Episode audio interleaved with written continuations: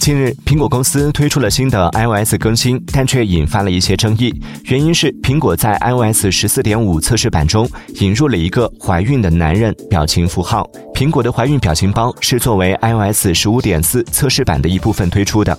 据悉，iOS 十五点四将于今年晚些时候面向所有 iPhone 用户推出。一些文化评论员认为，苹果推出怀孕的男人表情符号，消除了让女性有别于男性的因素，甚至剥夺了女性的人性。对于引入怀孕的男人表情符号，苹果尚未回复置评请求。